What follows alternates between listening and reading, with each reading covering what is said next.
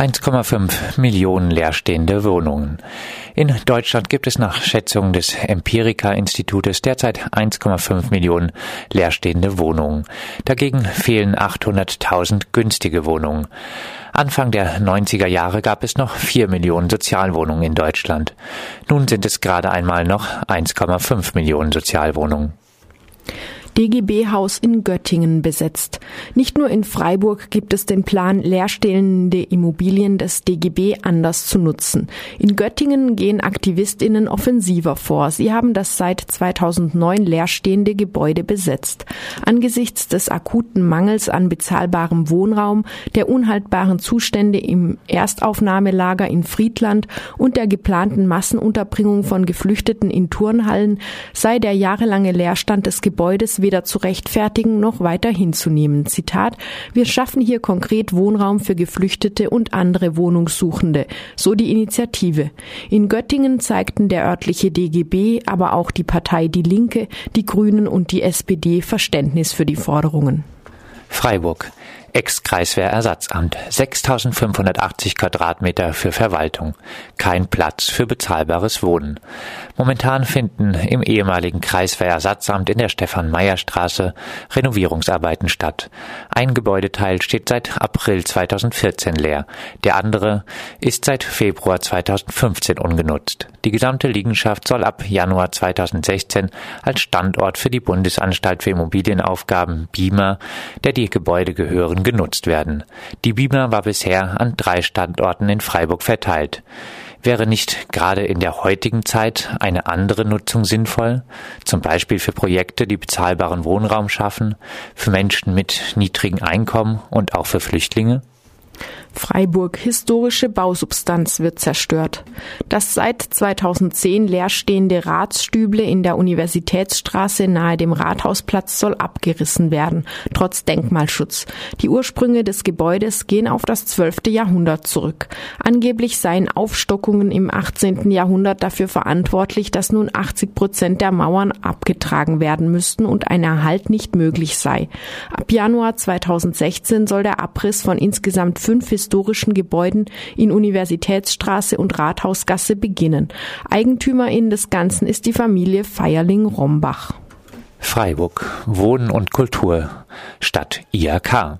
Das Greta-Gelände richtet sich zusammen mit dem Grünhof gegen den Verkauf der Schneevelinstraße 7 an die IAK. Der geplanten Erweiterung der Industrie- und Handelskammer würden auch die Kultureinrichtungen Crash und Drifters zum Opfer fallen. Greta Gelände und Grünhof wollen nun das Gebäude selber kaufen. In Zusammenarbeit mit dem Mietshäuser-Syndikat soll hier ein Projekt entstehen, das Kultur, Gewerbe und im Falle einer Neubebauung auch günstiges Wohnen unter Berücksichtigung bisheriger Nutzung verfolgt. Die Achse von Hauptbahnhof bis Basler Tor zeichne sich durch eine auch architektonisch nicht zu kaschierende Monotonie von Büronutzung aus, die jegliche städtebauliche Durchmischung vermissen lasse.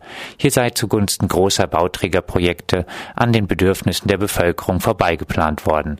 Statt weiterer leerstehender Büros benötige das Grün, benötige Freiburg günstigen Wohnraum, günstige Gewerbeflächen und Raum für subkulturelle Initiativen. Freiburg. Verbilligte Mehrfachkarten statt echtes Sozialticket. 16 Fahrten zum halben Preis. Das ist wohl der Kompromiss, auf den sich die Fraktionen im Freiburger Gemeinderat beim Thema Sozialticket einigen werden.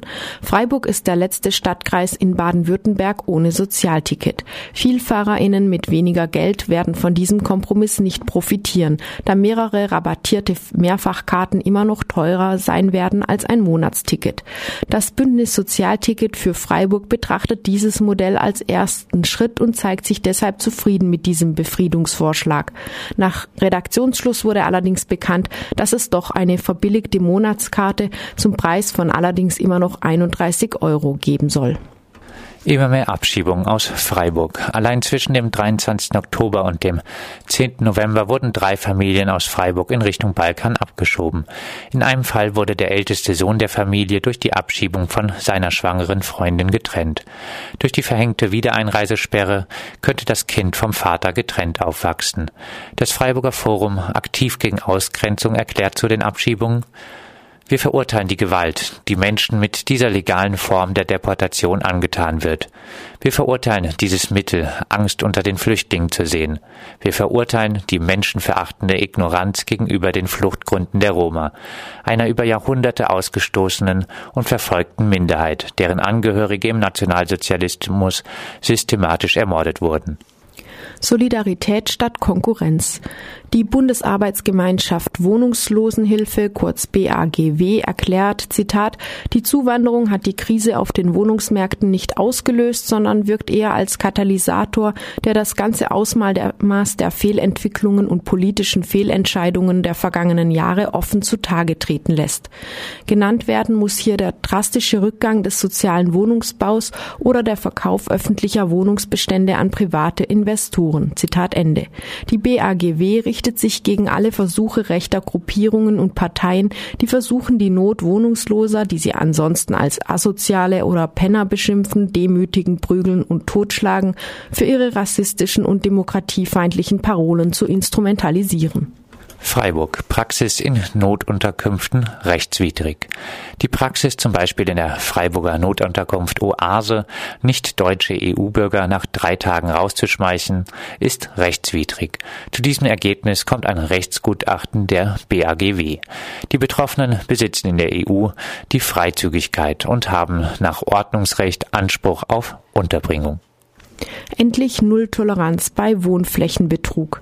Schätzungen des Mieterbundes zufolge stimmen bei jeder zweiten bis dritten Wohnung die im Mietvertrag angegebene Wohnfläche nicht mit der realen Fläche überein. Das hat unter anderem negative Konsequenzen bei der Betriebskostenabrechnung. Seit einem BGH-Urteil aus dem Jahr 2004 gibt es eine Hürde von 10 Prozent Abweichung. Bis zu dieser Grenze kann ein Mieter oder eine Mieterin kaum rechtlich gegen den Betrug vorgehen. Angeblich soll diese hohe Hürde nun im Sommer 2016 abgesenkt werden. Freiburg Billigbau Westarkaden bei den durch den Investor unmüßig errichteten Westarkaden, die erst 2013 fertiggestellt wurden, werden immer mehr Probleme bekannt. Nicht funktionierende Heizungen, Lüftungen oder Aufzüge, falsch eingebaute Duschen etc. Rund 130 MieterInnen haben sich auf Facebook zusammengeschlossen.